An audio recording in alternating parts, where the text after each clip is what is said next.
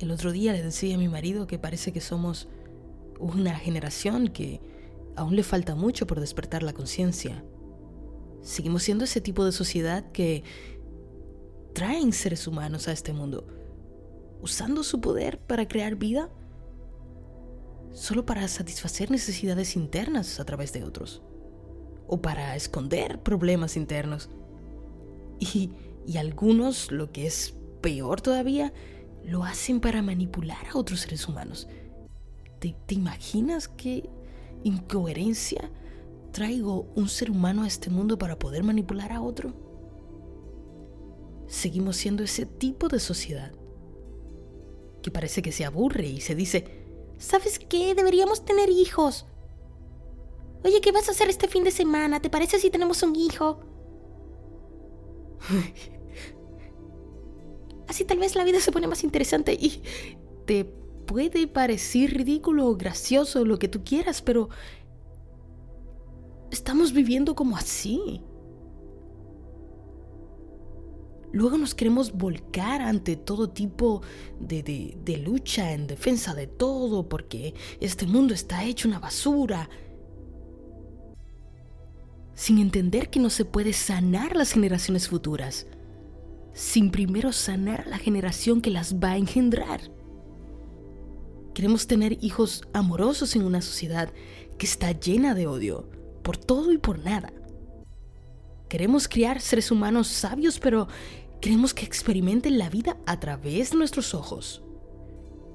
Queremos hijos con libertad de pensamiento, pero siempre y cuando, cuando piensen como nosotros. Les heredamos creencias, religiones, miedos, mañas, comportamientos y luego entonces les pedimos que sean ellos mismos. Que sean valientes, que sean bondadosos, que sean honrados, mientras nos ven siendo estúpidamente egocéntricos, siendo clasistas, criticando todo y a todos y creyéndonos mejor que los otros porque, bueno, yo no pienso como tú. Y como considero que yo tengo la razón, entonces soy mejor que tú. Luego tenemos el descaro de pedir una sociedad equitativa, ecuánime. ¡Qué incoherencia! Somos esa generación que siembra guerra y espera cosechar amor en un futuro. Somos la generación que quiere luchar por todo. Siempre tiene que identificarse con una lucha, con un grupo. ¿Cómo puedes querer amar a tu prójimo cuando te lanzas como un loco en contra de lo que piensa el prójimo?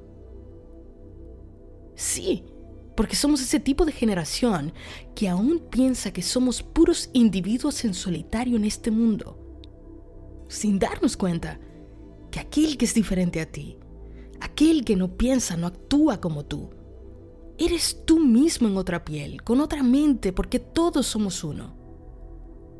Lo que es peor, Queremos hijos felices cuando no tenemos aún ni una pizca de idea de de qué se trata la felicidad. Porque somos la generación que decide tener hijos cuando todavía no sabe ni siquiera qué desea para su vida. Y ahora le toca enseñarle a otro ser humano lo que debe hacer con la suya. Yo no deseo hijos por un momento. Mi vida me basta. Aunque a algunos eso pueda sonarle egoísta. No puedo hacer nada con eso. Quizás cambie de opinión en el futuro. Y adopte una hermosa criatura que alguien más trajo al mundo. Lo ame como si hubiese salido de mí, porque el amor no tiene que ver con saliste de mí, ahora eres mío. Por eso te amo, porque saliste de mí. Eso no es amor, es egoísmo. ¿Quieres un mejor mundo? Ve y lánzate a la mejor causa la tuya. Hazte cargo de ti. ¿Quieres una sociedad sana? Sánate a ti primero. Ocúpate de ti.